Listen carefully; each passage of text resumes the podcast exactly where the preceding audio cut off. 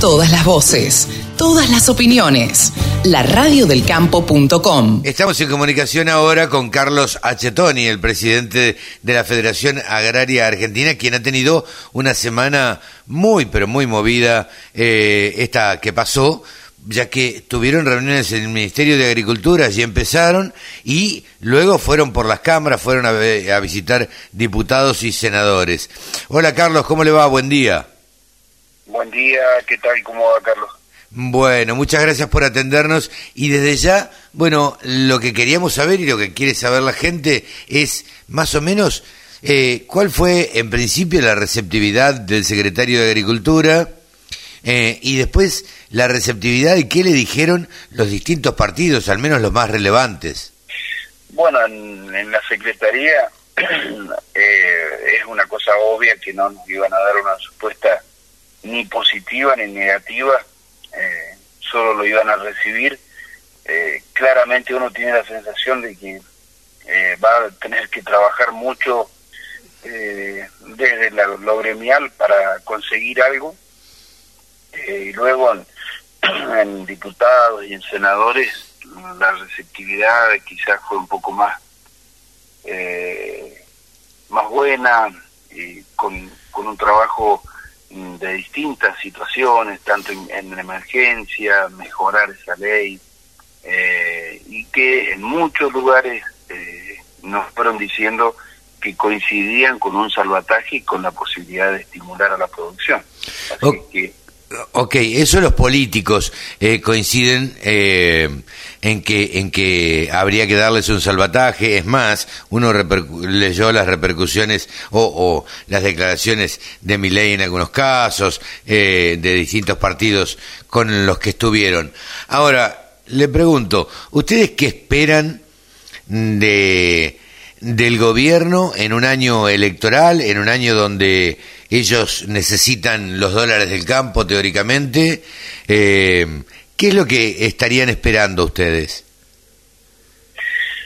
Sabemos que están muy limitados, eh, pero lo que uno relaciona directamente es que para hacer un dólar soja, o esta última edición de dólar agro, eh, van a destinar más de 400 mil millones de pesos en emisión para porque sustentar un diferencial eh, en la paridad no sale mágicamente sino de, una emisión de un desequilibrio eh, y lo están haciendo para que se liquide las pocas joyas de la abuela, las pocas reservas que quedan. Entonces, creemos que por más limitaciones que tenga, también puede surgir de que haya una emisión para darle el estímulo y para dar un, a una suerte de, devolución de lo que ha ido invirtiendo el sector productivo eh, en retenciones durante 21 años y que hoy, eh, ante la falta de políticas públicas,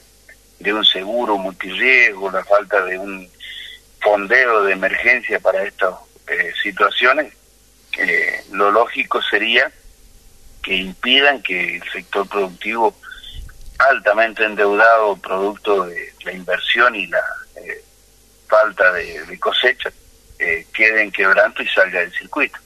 Claro, eh, pero esta es la teoría un poco de, de la manta corta, ¿no? Cuando se tapa la cabeza se tapa los pies. Eh, digo, porque si se utiliza la emisión, sabemos que, que eso va a generar mayor inflación con todas las consecuencias que eso trae, ¿no?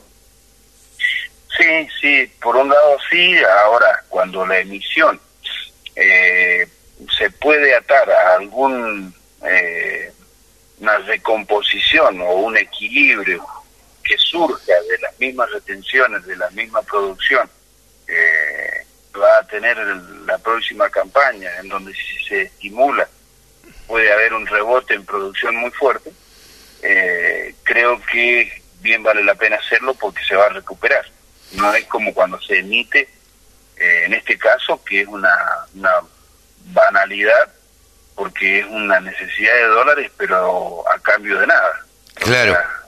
es una venta normal eh, que genera un fuerte desequilibrio en el, en el Tesoro Nacional Interno, pero también un fuerte desequilibrio en el resto de las producciones. Usted lo que dice es que esto sería una misión respaldada. Claro, claro, y que se puede devengar de, de las próximas eh, producciones con el cobro de retención. Claro, claro. Eh, a ver, yo tengo la sensación, eh, y, lo estuvimos charlando con otros colegas también, eh, ¿por qué fue Federación sola a, hacer este reclamo? ¿Por qué? ¿Qué pasa? Me pregunto, ¿los representados por, por CRA, por Sociedad Rural, eh, por Coninagro, no, no tienen problemas? Sí, sí, sí, de hecho están coincidiendo eh, en la situación, en el análisis, eh, creo que en, hasta en las propuestas, pero lo que sucedió es que no coincidían, además eh, siempre se interpretó otra cosa del, del viaje nuestro a, Buenos Aires, que como que era una marcha, una movilización. No, no, no, no. Eso, los que interpretaron así lo interpretaron mal, Carlos, porque nunca se habló de una marcha. Claro, claro, pero siempre se, se leyó así y es lo, a lo que no estaban eh, de acuerdo las entidades y bueno, en su seno decidieron de sí hacer gestiones, eh, que si hubiese desde un primer momento se hubiese entendido que lo que íbamos a hacer era llevar eh, propuestas y, gestiones tanto al, Ejecutivo como al Legislativo, creo que todos habríamos coincidido, eh, pero bueno, eh, se puso de manifiesto en primera instancia que iba a ser una marcha, una gran movilización, eh, y la verdad que no está la situación para hacer grandes marchas, primero porque el humor social no es el mejor. No, claro. No, no, uno no quiere generar disturbios llegando a una gran ciudad. Segundo, porque hay que tener una situación económica mucho mejor para poder decirle a la gente que invierta en un tanque, de, un llenado de tanque de combustible, que no es un tema menor hoy, que hay cuentas muy ajustadas. Eh, y, después que la idea que nosotros apuramos, porque las otras entidades por ahí decían de esperar un tiempo eh, para hacer alguna eh, manifestación o algo con, más potencialidad, lo que veíamos que no hay tiempo para instalar esta preocupación, porque el productor, principalmente pequeño y mediano, está en un quebranto muy fuerte y, se va a quedar aquí. El que arrienda sin los arriendos porque no puede continuar y el dueño de la tierra seguramente eh, si no cobra urgentemente va a querer cambiar de, de arrendatario eh, y, esto eh, es una, una complejidad muy fuerte también vemos que en los pueblos del interior en donde el, pequeño productor es el que hace mover la rueda económica.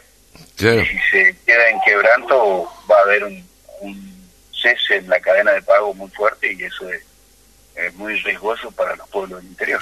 No, no, sí, eso, eso, que es una cadena, no hay ninguna duda. Uno después le entra de ver al panadero, le entra de ver al, al de la tienda, le entra de ver a todo el mundo y termina debiéndole a cada santo una vela. Eh, le pregunto, Carlos, eh, ¿los recibieron en el frente de todos? Sí. ¿Qué dicen? recibieron, ¿Qué dicen?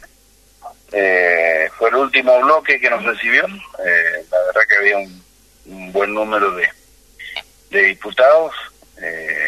y nos pidieron con respecto al salvataje que dimensionáramos no solo lo que pretendíamos por hectárea, sino que dimensionáramos eh, en hectáreas, cosa que hay que, que nosotros el argumento lógico que pusimos es que hay muchas provincias que todavía no terminan eh, de generar los certificados y, tener una dimensión real de la cantidad de productores que están en emergencia como para poder dar un número más concreto de lo que sería esa inversión.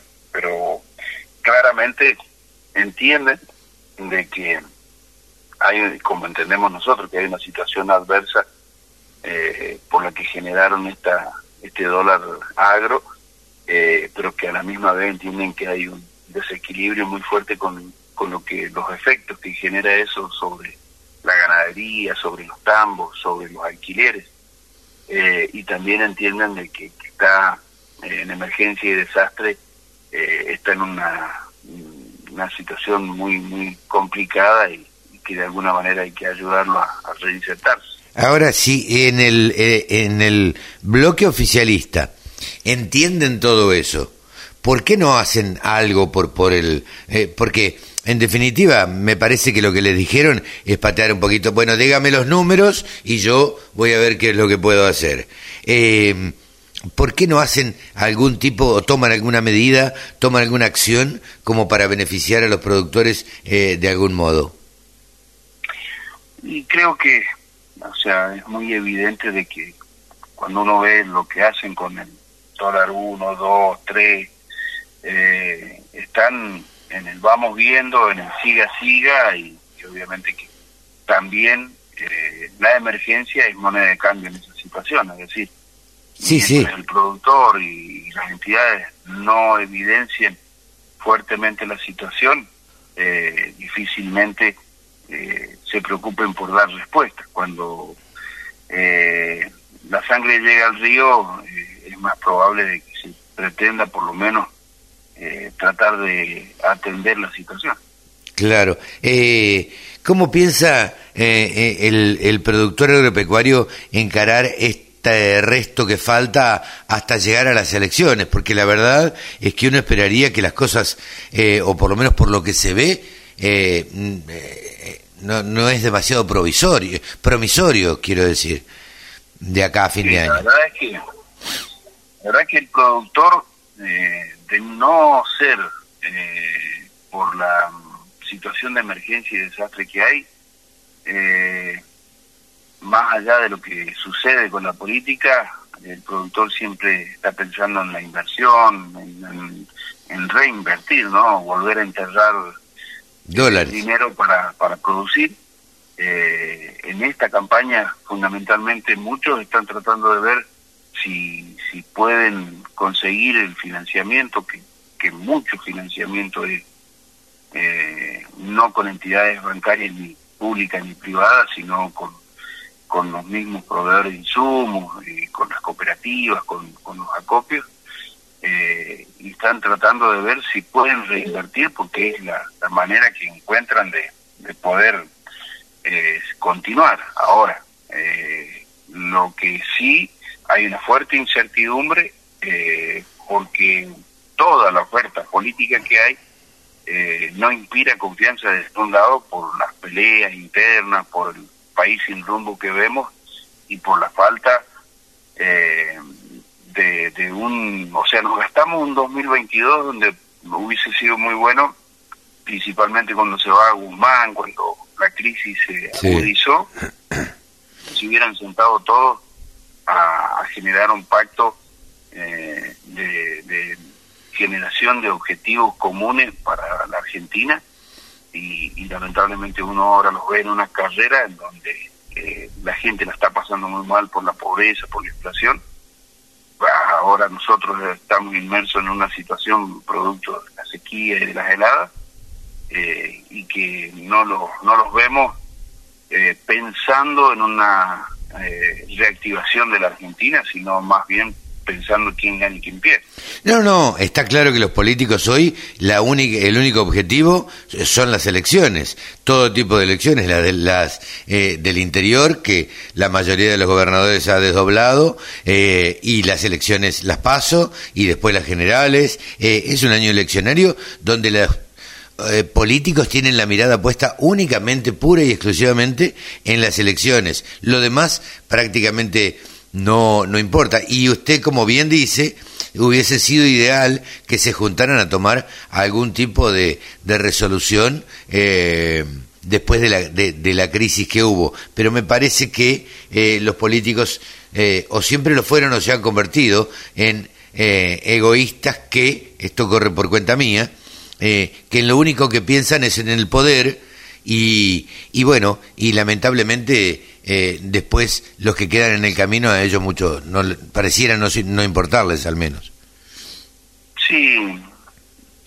Eh, lamentablemente se los ve muy eh, imbuidos en, en su propia salsa en su propio eh, situación de carrera eleccionaria de sostenimiento porque miran a la gente con y más un poquito más atrás ven a las urnas pero cuando se, llega a los procesos, se gana, eh, no, no miran a la gente para crear objetivos comunes, eh, políticas públicas que las tengan que respetar, venga quien venga, y no estar con estas situaciones pendulares que no todo lo que se construye para bien, luego viene otro gobierno y lo destruye, eh, y es muy difícil invertir y tener una previsibilidad para, para poder eh, realizar cualquier emprendimiento y uno lo ve con los jóvenes, ¿no? Eh, claro. Nuestro sector en el campo cada día hay menos expectativas de continuar de parte de los jóvenes, producto de la incertidumbre que tenemos y en muchas, en muchas, eh, no solo en el rubro agropecuario, sino en muchos rubros en donde la incertidumbre hace que las pymes, los emprendimientos cada día tengan más desaliento en una Argentina que no inspira ningún tipo de confianza. Eh, Carlos, la última, porque no le quiero robar más tiempo, sé que está en viaje. Eh, ¿Qué expectativas tienen para el próximo gobierno? Porque yo me pregunto siempre, digo, estamos muy mal, estamos en una situación crítica en la Argentina. Eh, todos se pelean por, por el poder, porque lamentablemente es así, sin pensar en los demás, como decíamos. Ahora, el gobierno que viene va a agarrar una brasa caliente en la mano. Sí, sí, sí, sí. ¿Y, qué, qué, expectativas hay? Eh, porque la verdad es que yo no sería muy optimista respecto de lo que haga el, el próximo gobierno. Magia no puede hacer. Sí, sí, es todo un desafío. Eh, lamentablemente los gobiernos, eh, para, para cualquier gobierno es una mala palabra tener un, gran consenso. Siempre tratan de tener mágicamente eh, una decisión que, eh, que los catapulte o que los consolide en el poder, pero nunca tratan de consensuar porque parece que pierden el poder, mm. eh, de consensuar las políticas con el resto del arco político y con, con la sociedad. Este, y entonces uno en ese sentido ve actores claramente apoyando a este gobierno a, eh, soportando la inflación, soportando la pobreza, calladito a la gente, hmm. eh, y quizás si viene otro color político ahí sí se expresen, pero vemos un país en donde el endeudamiento que tiene, la destrucción de la economía, la alta inflación, eh, la alta incertidumbre, una, una crisis digamos, de, mucho, de mucha población que ha ido debajo de la línea de la pobreza, eh, que, que va a ser difícil de reconstruir.